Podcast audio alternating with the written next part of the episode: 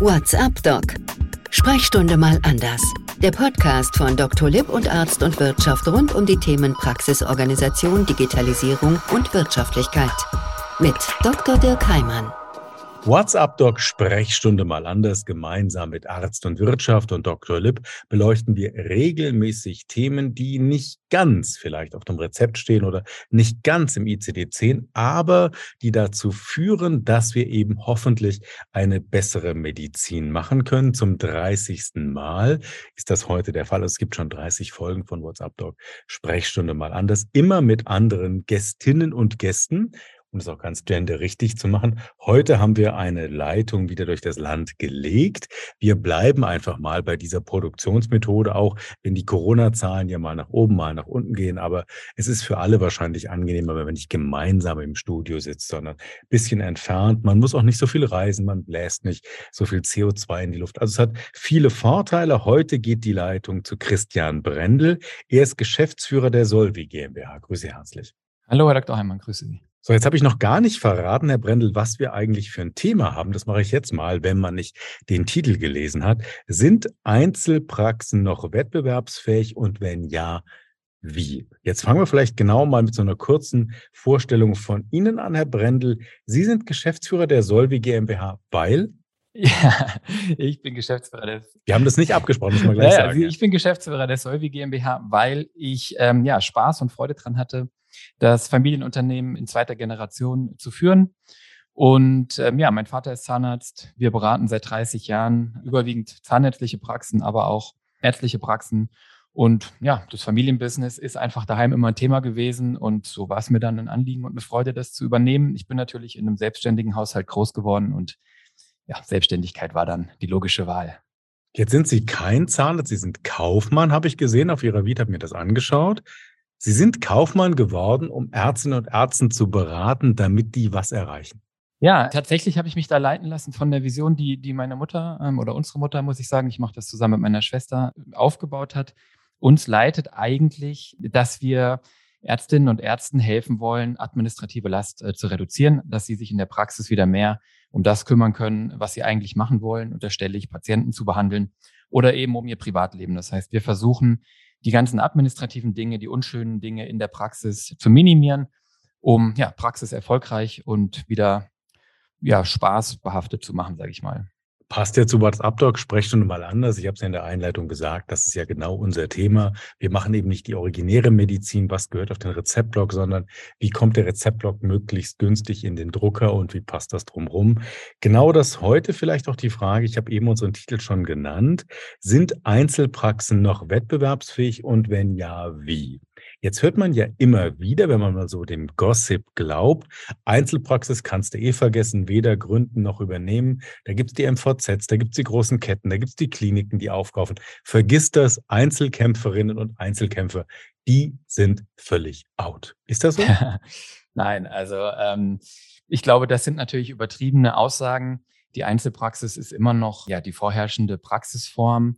Ich glaube, was in diesen verkürzten ähm, Statements zusammengefasst wird, ist das natürlich schon die Rahmenbedingungen oder die Herausforderungen für Einzelpraxen und damit oftmals für Einzelkämpfer eben schon ja, peu à peu in den letzten Jahrzehnten. Ich glaube, das merken unsere Zuhörer wahrscheinlich auch, dass diese Herausforderungen eben schon zunehmen. Ja, aber es ist natürlich äh, deswegen nicht unmöglich, eine Einzelpraxis erfolgreich zu führen. Und der Titel ist ein bisschen ketzerisch, den wir hier gewählt haben, aber ähm, es ist natürlich möglich und ich glaube, das wollen wir heute beleuchten. Auch wie ist es denn möglich? Vielleicht fangen wir da mal so ein bisschen allgemeiner an, dass wir über diese finanziellen Rahmenbedingungen mal reden, dass Sie uns da ein bisschen helfen. Wir haben, Sie haben es gerade schon angesprochen, die Rahmenbedingungen, die haben sich verändert, die sind dynamisch im Grunde. Man muss gar nicht über Konnektoren oder ähnliche Dinge reden, um zu wissen, da passiert gerade ganz, ganz viel da draußen. Wenn wir es mal so zusammenfassen tun, jeder erlebt das ja so ein bisschen für sich selbst, jede Fachgruppe ein bisschen anders, die Zahnärzte nochmal ein bisschen anders als die Humanmediziner. Aber wenn wir mal versuchen, so einen Deckel drauf zu machen, so eine gemeinsame Klammer zu bilden, wie haben sich die Rahmenbedingungen verändert? Man muss in Summe sagen, dass ich glaube, eine Praxis, eine Praxis zu betreiben, eine Praxis zu führen, immer aufwendiger wird. Ja, wir können gleich nochmal auf, auf so ein paar Trends äh, eingehen, warum das so ist. Und das schlägt sich eben nieder darin, dass ähm, Praxen zwar, ja, wie soll ich sagen, in ihren Gewinnen recht stabil sich entwickeln und auch durchaus ähm, besser entwickeln, zumindest in den letzten Jahren, als die Inflation. Also Praxisgewinne steigen und steigen auch in dem Maße, wie sie sollten. Das ist aber immer der Durchschnitt. Und mhm. was wir eben rund um diesen Durchschnitt erleben, das ist eben spannend. Und da sieht man eben, dass die, die möglichen Ergebnisse, ja, also die Spreizung sozusagen, wie viel Jahresüberschuss pro Inhaber erwirtschaftet eine Praxis, wenn ich jetzt mal betriebswirtschaftlich fassen will, dass die immer größer wird. Früher lagen die meisten Praxen rund um den Median oder den Durchschnitt von dieser Kurve. Und heute wird das immer flacher. Wir sehen also, dass zum Beispiel bei den Zahnärzten mittlerweile ein Viertel der Praxen nicht mal mehr 100.000 Euro Jahresüberschuss erwirtschaftet. Das ist ja Vorsteuern, Vortilgung. Ähm, und das Gehalt ist auch das noch Gehalt nicht. ist noch nicht. wirklich das genau, ne? Vor Versicherung. Also da ist ja noch nichts von passiert. 100.000 hört sich viel an. Ne? Auf der anderen Seite, ähm, jede sechste Praxis über 300.000 Überschuss erwirtschaftet. Ja, was ja wiederum äh, eine ganz gute Zahl ist. Schon ein Geld ist, das ist ja nicht so schön. Genau, das heißt, diese Kurve wird flacher und das bedeutet einfach umgekehrt, Erfolg ist immer weniger ein Automatismus, wo das vielleicht vor 30 Jahren, als mein Vater die Praxis gegründet hat, noch eher der Fall war. Und das ist eine schlechte und eine gute Nachricht. Die gute Nachricht, die sich da drin versteckt, ist, dass das wirtschaftliche Ergebnis und auch der Erfolg meiner Praxis zu einem größeren Teil vielleicht als früher von meinen Entscheidungen, also von den Entscheidungen unserer Zuhörerinnen und Zuhörer abhängen. Sie haben jetzt von Trends gesprochen. Es wird immer komplizierter, haben Sie gesagt. Wir erleben alle selber die Dinge, die sind uns näher oder ferner. Was ein bisschen ferner ist, erscheint immer auch komplizierter. Aber vielleicht helfen Sie uns da mit diesen Trends. Auch da nochmal die Klammer über die Fachgruppen und vielleicht auch Zahnärzte und Humanis hinweg. Was sind das für Trends? Also ich denke, ein großer, ein großer Trend, den wir auch immer wieder von den Kunden gespiegelt bekommen, ist halt ein unschöner Trend, nämlich einer zur Regulierung und Bürokratie.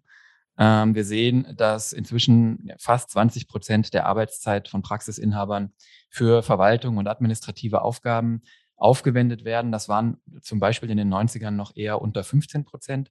Man könnte argumentieren, dass auch das schon zu viel war.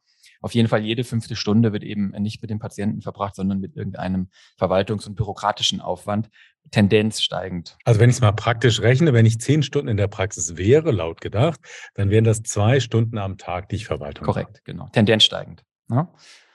Und gleichzeitig sehen wir, dass natürlich dann eine Reaktion ist, der Inhaber Verwaltungs Verwaltungspersonal anzustellen, was natürlich gut ist, dann muss ich es nicht selber machen. Nur das Verwaltungspersonal muss natürlich auch bezahlt werden. Genau. Das heißt, in Summe ist der Verwaltungsanteil von so einer Praxis in der Zwischenzeit vielleicht bei 25, 30 Prozent. Ne? Das ist der eine Trend.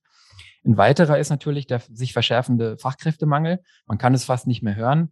Äh, ist auch kein, kein neuer Trend, aber natürlich einer, der läuft und der sich verstärkt und der das natürlich ja, diesen Bürokratieaufbau natürlich auch erschwert. Das heißt, Leute zu finden, die die Bürokratie für mich bewältigen, auch immer schwieriger. Ein wunderbares Stichwort, Herr Brendel, darf ich Sie kurz unterbrechen, denn es gibt natürlich die Möglichkeit bei WhatsApp Doc Sprechstunde mal anders.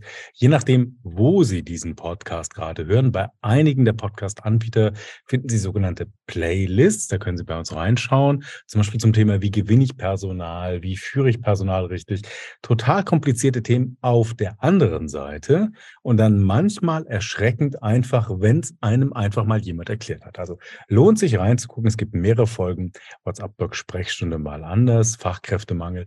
Wie binde ich Personal? Wie mache ich mich interessant? Wie führe ich aber auch Personal? Und wie schaffe ich eine wirklich angenehme, eine gute Arbeitsatmosphäre, die auch mir selbst letztendlich zugutekommt? Wir waren stehen geblieben, lieber Herr Brendel, bei der Frage, die Einzelpraxis, vielleicht der Einzelkämpfer, die Einzelkämpferin, die hat jetzt viel mit Verwaltung zu tun, haben wir gerade gelernt. Aber wie wird denn das weitergehen? Wie gewinnen wir denn junge Kolleginnen und Kollegen dazu sagen, jawohl, ich mache in Zukunft eine Einzelpraxis? Ich habe es vorhin ganz am Anfang schon mal gesagt. Ähm, die gute Nachricht ist, wir haben es selber in der Hand. Ja, das heißt, die jungen Kolleginnen und Kollegen müssen eigentlich diese Herausforderungen annehmen. Ich glaube, das ist sozusagen der beste ähm, Rat, den man geben kann. Sie haben von den Folgen von WhatsApp Doc gesprochen, wo auf das Personalthema eingegangen wird, ja. Also sozusagen sich damit beschäftigen und mhm. sagen, okay, was sind die zentralen Herausforderungen? Wie kann ich diese adressieren? Ja. Und am Beispiel ähm, Fachkräftemangel ist es jetzt ganz konkret, man muss, glaube ich, einfach umdenken. Von Opel gab es mal diese Kampagne Umparken im Kopf. Ja. Ich glaube, es ist wirklich ein Zeitpunkt, wo man sagen muss, wir müssen weg von der Arbeitgeber und eigentlich schon lange. Der Arbeitgeber schreibt eine Stelle aus und hat gewisse Anforderungen hinzu. Der Arbeitnehmer bewirbt sich und ich muss gucken, was ich draus mache. Jetzt mal so ganz, ganz plump gesagt. Und dann muss man natürlich einfach, glaube ich, zusehen, äh, letztlich, dass man, dass man im, ja, dass man im Recruiting einfach andere Wege geht, dass man vielleicht mal neu darüber nachdenkt, was man bieten kann, dass man natürlich Sinn stiftet, Verantwortung gibt. Also da gibt es ja eigene Folgen, die sozusagen auf dieses äh, Thema eingehen und auch viele Informationen rundherum. Aber die Hürden zu senken, gutes Personal äh, zu finden und die, die Berufsbilder attraktiv machen, die eigene Praxis attraktiv machen und dann vielleicht auch einfach ein bisschen opportunistisch und flexibel sein und Leute einstellen, die Potenzial haben, selber ausbilden. Das sind, glaube ich, Dinge, die man jetzt hier konkret diesem Fachkräftemangel entgegenstellen kann. Und das ist natürlich immer ein bisschen anstrengender, wenn ich in der Einzelpraxis bin, weil dann hängt es natürlich am Ende immer an mir als Inhaber. Genau. Alles an mir. Im Grunde hängt es an mir als Betreiberin, als Betreiber, dass ich es halt im Grunde ausbade. Aber Sie haben es gerade nochmal gesagt, diese Mitarbeiterinnen und Mitarbeiter an Bord zu nehmen, das ist nicht ganz so einfach. Auch dazu gibt es eine Folge von WhatsApp Doc, was ist in den ersten Tagen oder Wochen auch nötig. Ich kann dazu sagen, ich habe das selber ausprobiert, habe mir die eigene Folge nochmal angehört, als eine Mitarbeiterin bei mir neu angefangen hat und es hat wirklich funktioniert. Lohnt sich also vielleicht reinzuhören. Herr Brendel, Frage aber nochmal, ich habe mal ein Zitat gelesen, gehört von Helmut Schmidt, als der noch Zeitherausgeber war. Der hat irgendwie hinter dieser Zeit dann da rein gelesen und hat gesagt, er wird ja noch nicht mal seine eigene Abrechnung verstehen. Das geht mir jetzt in vielen Fällen genauso. Ich habe jetzt irgendwie im Laufe der letzten Woche zwei Stunden mit einer Abrechnungsberatung zugebracht, um endlich mal im Detail zu verstehen, was ist denn jetzt eigentlich was? Und ich würde mir einbilden, ich habe das so halbwegs drauf, habe dann aber gelernt, stimmt gar nicht. Ist das auch so ein Trend, den Sie meinen? Es wird einfach komplizierter? Ja, das ist, das ist korrekt. Ich glaube, das beobachten wir auch alle im privaten ähm, und eben auch im beruflichen. Die Welt wird schneller, die Welt wird komplizierter.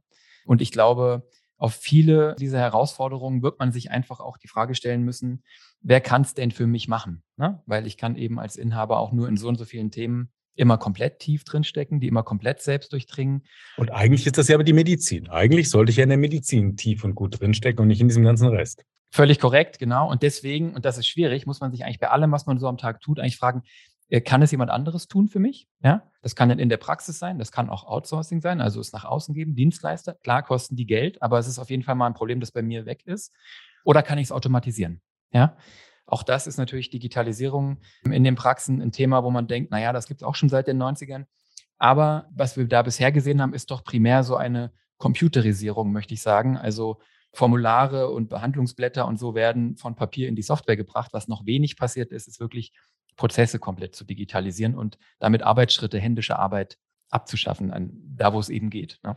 Das würde ich jetzt gerne noch mal so ein bisschen konkretisieren. Jetzt haben wir insgesamt so die, ich sag mal so die Großwetterlage dargestellt, die Trends dargestellt, haben darauf hingewiesen, wo die Probleme liegen. Versuchen wir mal konkret zu so einer Lösung zu kommen. Das klang eben ja schon so ein bisschen an, sich immer zu fragen, kann und muss ich das selber machen? Oder könnte man diesen Schritt vielleicht auch delegieren. Jetzt habe ich auf Ihrer Website gesehen, Sie machen das ja ganz oft, begleiten Kolleginnen und Kollegen, die vielleicht eine Praxis gründen wollen oder eine übernehmen möchten und geben dann Tipps, wie man da richtig vorgeht. Da würde ich jetzt gerne von ein bisschen partizipieren. Was für Tipps geben Sie denn den Kolleginnen und Kollegen, wenn die sagen, ich werde jetzt Einzelkämpferin, ich werde jetzt Einzelkämpfer? Also wir geben tatsächlich den Tipp, alle Tätigkeiten, die nicht in der Praxis stattfinden müssen, heutzutage zumindest drüber nachzudenken, sie auszulagern. Also zum Beispiel die Abrechnung, auf jeden Fall das Management der Patientenrechnung für die Privatanteile, zum Beispiel die Buchhaltungsvorbereitung, die Buchhaltung, ja. Also alle so peripheren Prozesse, sage ich mal, die in der Praxisverwaltung äh, stattfinden, lassen sich zumindest dahin mal prüfen, ob man äh, sie auslagern kann. Und dann ist natürlich vieles auch im Bereich Unternehmertum, wo man sich natürlich entscheiden kann, möchte ich jetzt auch noch nebenher sozusagen mein MBA machen als, als Praxisinhaber, ja, indem ich mich über alle finanziellen und unternehmerischen Dinge immer fortbilde, oder kann ich nicht sowas eben auch über einen Praxisberater des Vertrauens eben einkaufen, ja, und mich auf die medizinischen konzentrieren, wie Sie es eben letztlich gesagt haben. Das wäre aber noch eine spannende Frage. Wir haben eben gesagt, Leistungen delegieren. Sie haben jetzt nochmal diesen Beruf im Grunde des Praxisberaters genannt, das, was Ihre Firma unter anderem anbietet. Wenn ich Sie jetzt frage, ob sich das lohnt, werden Sie wahrscheinlich sagen, ja, natürlich lohnt sich das. Ich würde gleich die zweite Frage im Grunde vorne wegschieben und sagen, warum lohnt sich denn? Es lohnt sich vor allen Dingen deswegen, weil natürlich, das ist einfach auch die Wirtschaftswelt, in der wir leben, weil Spezialisierung sich immer lohnt. Ne? Also, äh, wenn wir in dem Beispiel bleiben wollen, ist es für mich natürlich vielleicht eine Aufgabe von einer halben Stunde, Ihre aktuellen Praxiszahlen zu analysieren und Sie auf die zwei, drei wesentlichen Dinge hinzuweisen, die es jetzt im nächsten Quartal zu beachten gibt. Während es hingegen vielleicht für die Praxisinhaber eben ein höherer Aufwand ist, erstmal einzutauchen, zu verstehen. Das kann ich mit Sicherheit sagen. Also ich habe Ihnen ja gerade von meinem zweistündigen Erlebnis berichtet und ich habe immer noch nicht alles verstanden. Genau, also genau so ist es. Ne? Ich mache ein anderes Beispiel jetzt aus einer anderen Welt. Ich habe über Nein, Sie dürfen nicht sagen genau, Sie müssen sagen, das geht ganz vielen so. Sie sind da nicht alleine und machen sich keinen Kopf. Dann sagen Sie einfach genau. ja, Verzeihung, aber tatsächlich, ich kenne es aus einer anderen Welt. Ich wollte mir ein Gartenhaus bauen und ich weiß, ich hätte Wochen dafür gebraucht. Ja? Ähm, so, ne? Äh, Fachpersonal kann sowas in wenigen Stunden machen. Also ich glaube, die Analogie ist da schon ganz gut. Ist die Analogie nicht vielleicht sogar gut, wenn wir die mal heranziehen? Jetzt fragt einen ja häufig die Bank. Wie haben Sie es organisiert? Wie sind Ihre Prozesse gemacht? Sind, ist das alles abhängig von Ihnen? Wenn es Ihnen morgen mal irgendwas zustößt, dann weiß kein anderer Mensch, wie es eigentlich weitergeht. Das ist ja so der Flaschenhals, wenn nur einer, wenn nur eine in der Praxis den Hut auf hat. Wäre so ein Delegationsprozess, den ich vielleicht sogar in meinem Qualitätsmanagement-Handbuch dokumentiert habe, ist der auch für, sagen wir mal, so einen Weiterbestand oder für unvorhergesehene unvorhergesehene Ereignisse möglicherweise gut? Völlig richtig, genauso ist es. Also neben dem Kostenfaktor und dem Faktor, dass ich eben vielleicht auch selber gar nicht das Personal habe, ist natürlich alles, was ich an einen professionellen Dienstleister gebe, der viele Personen hat, die das erbringen, etwas, wo ich dieses Personenrisiko nicht mehr habe. Ne? Im Englischen nennt man das Key People Risk. Für große Firmen versuchen sowas unbedingt zu vermeiden und das kann ich eben auch in der, in der Praxis tun. Ja? Die Abrechnungskraft ist ein klassisches Beispiel. Und wenn ich die Abrechnung intern mache, dann ist es zumindest nicht schlecht, ein Backup extern zu haben, das im Notfall einspringen kann. Das ist zum Beispiel eine Riesenabhängigkeit. Das heißt, in dem Moment werden keine Rechnungen gestellt. Ich habe vielleicht Liquiditätsmängel, ich kann das nicht richtig aufarbeiten. Vielleicht nur zu so ein paar Tipps. Stichwort die Auslastung in so einer Praxis. Da gibt es ja nun Sprechstunden, die sind veröffentlicht, da kommen Menschen, die machen Termine oder kommen mit Notfällen einfach so.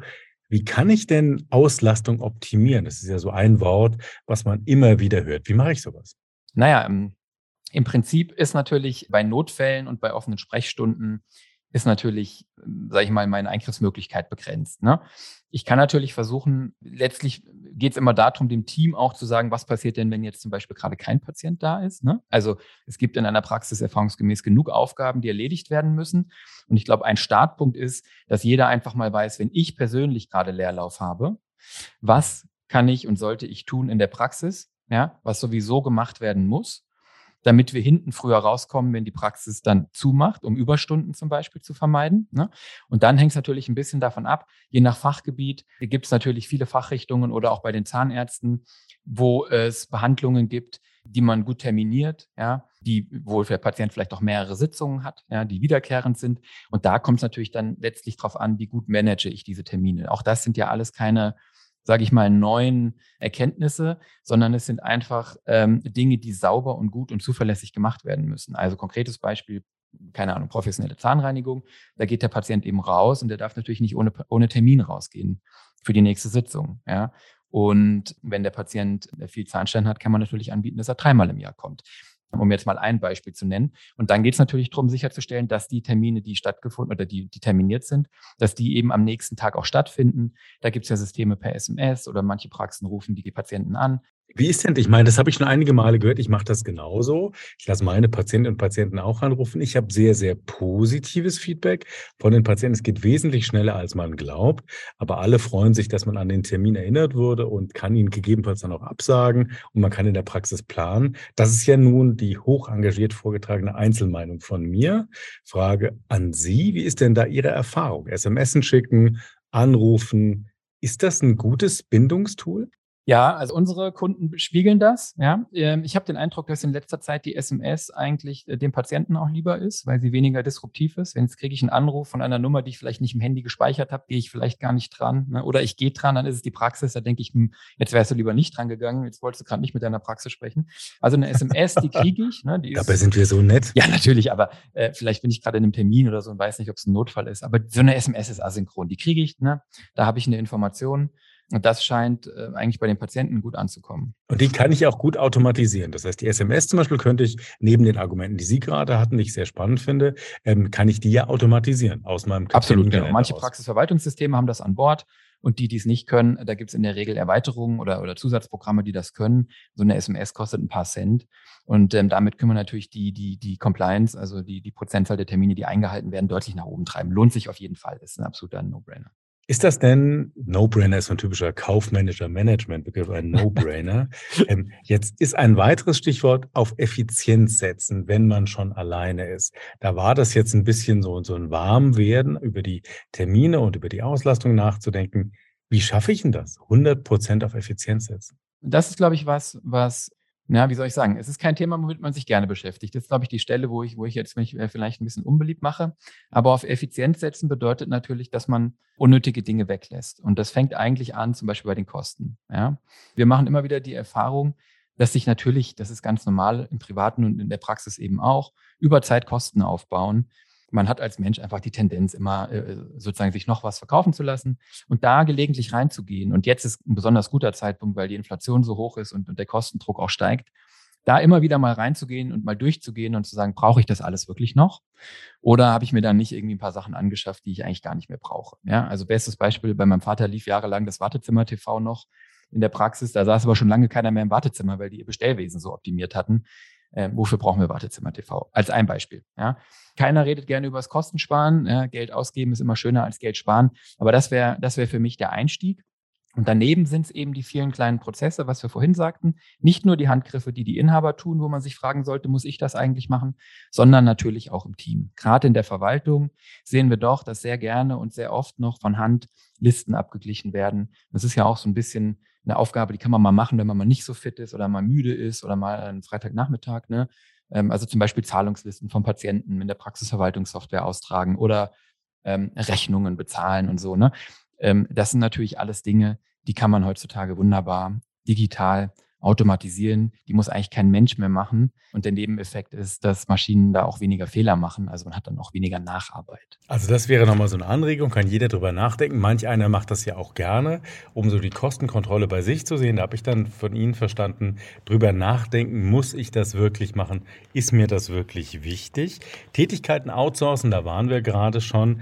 Prozesse automatisieren und digitalisieren. Auch das ist so ein Stichwort oder Stichworte, die habe ich bei Ihnen gefunden auf der Seite. Prozesse automatisieren und digitalisieren. Das klingt jetzt für mich nicht ganz so einfach.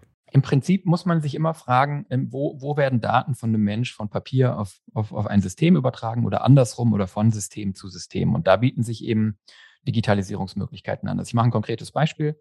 In Praxen, die viele Privatrechnungen schreiben, ähm, und die nicht per Factoring zum Beispiel äh, an die Patienten in Rechnung stellen oder zum Beispiel nicht alles über eine Factoring-Gesellschaft ähm, laufen lassen, über ein Abrechnungszentrum. Also mit Factoring meinen Sie jetzt so eine Abrechnungsgesellschaft, genau. Ne?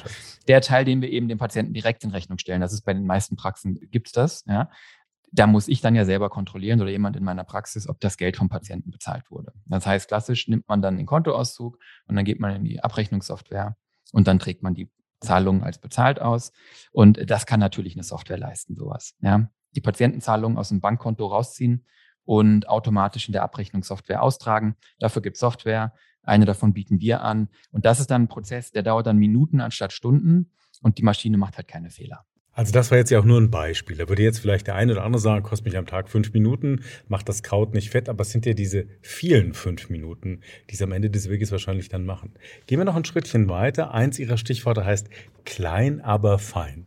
Gerade so eine Einzelpraxis, ein Arzt, eine Ärztin, das ist ja dann manchmal eine Herausforderung. Manchmal ist zu klein ja auch gar nicht fein. Beispiel, Sie haben eine Helferin vielleicht am Empfang, die ist dann ausgerechnet morgen krank oder kriegt Corona und kann zehn Tage nicht kommen, dann gehen sie ganz schön auf dem Zahnfleisch. Ja, absolut. Also es gibt definitiv eine Größe, äh, die man nicht unterschreiten sollte. Einfach auch, weil dann aus den 100.000 vielleicht noch weniger werden. Ne? Also es muss ja immer ein Gewinn übrig bleiben, auch der dem, dem Praxisinhaber, Wäre ja hilfreich, ja. der Praxisinhaberin noch ausreichend Leben ermöglicht. Das heißt, gewisse Mindestgrößen brauchen wir natürlich.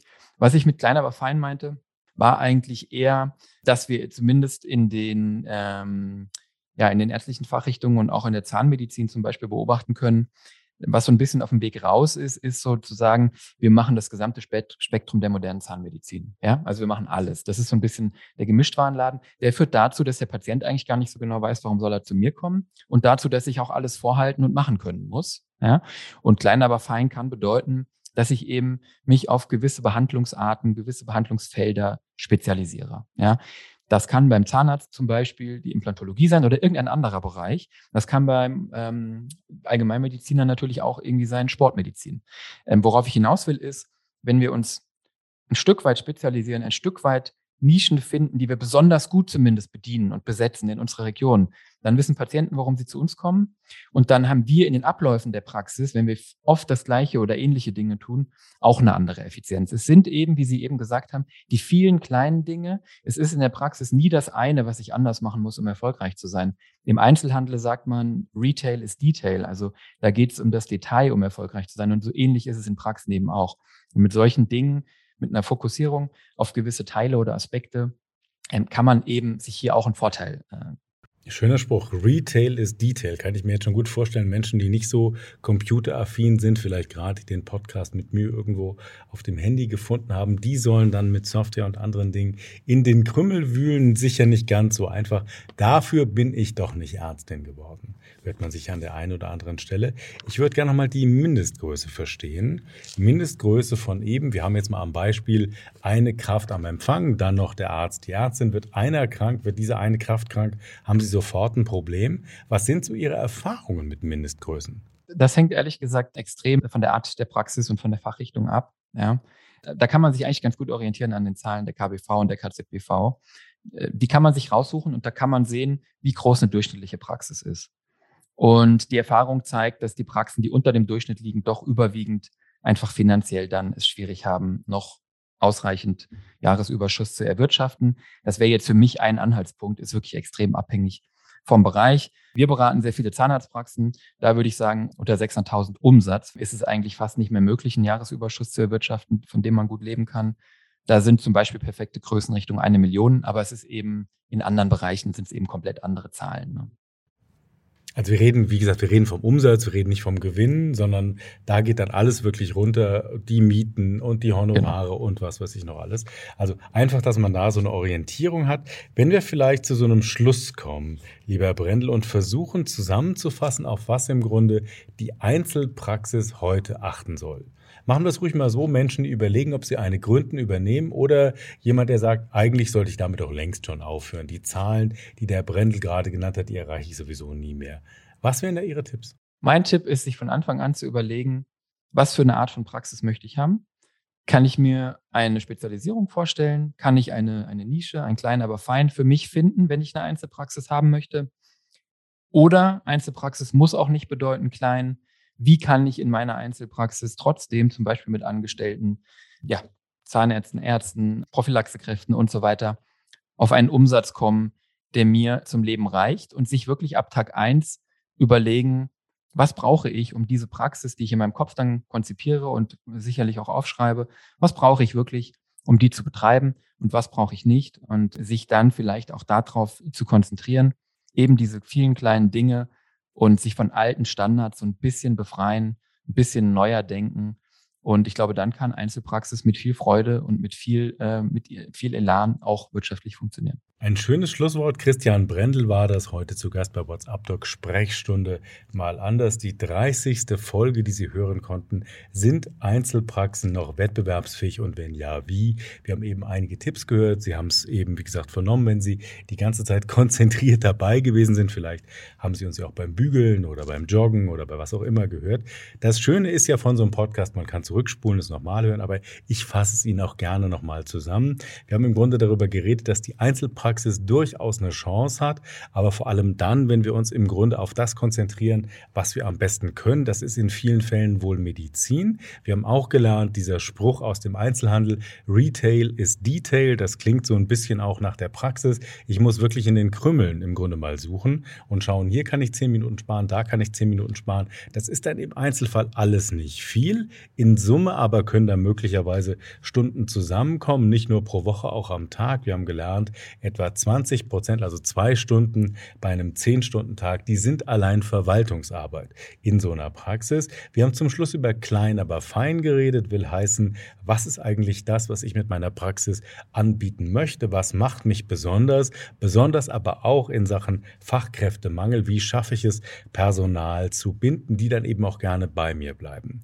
Gemeinsam mit Dr. Lipp und Arzt und Wirtschaft gibt es wie immer, das kennen Sie schon, wenn Sie regelmäßig bei uns reinhören, gibt es die Möglichkeit, vertiefen das nochmal nachzulesen. Zum Beispiel gibt es von Dr. Lipp ein E-Book, die profitable Arztpraxis Tipps für ein nachhaltiges Wachstum. Wenn Sie das interessiert, einfach draufgehen. Dieses E-Book können Sie kostenlos herunterladen. Und bei Arzt und Wirtschaft bin ich ehrlich gesagt ein bisschen verzweifelt, weil da gab es so viel, dass ich jetzt gar nicht wüsste, was ich Ihnen genau empfehlen kann. Also man kann vielleicht vereinfacht sagen, gehen Sie auf die Homepage von Arzt und Wirtschaft. Im Grunde finden Sie innerhalb fast jeder Rubrik, vor allem aber innerhalb in der Rubrik Praxis, in allen Unterrubriken passende Beiträge, die wir heute mindestens mal gestreift haben und sich dann eben mit dem Schwerpunkt von der Gründung bis hin zum Verkauf oder eben auch der Optimierung beschäftigen. Oder Sie nehmen die Suchfunktion, geben Einzelpraxis ein und dann werden Sie einige Artikel finden. WhatsApp Doc, das war heute unsere 30. Folge gemeinsam mit Arzt und Wirtschaft, gemeinsam mit Dr. Lipp, gemeinsam auch mit Christian Brendel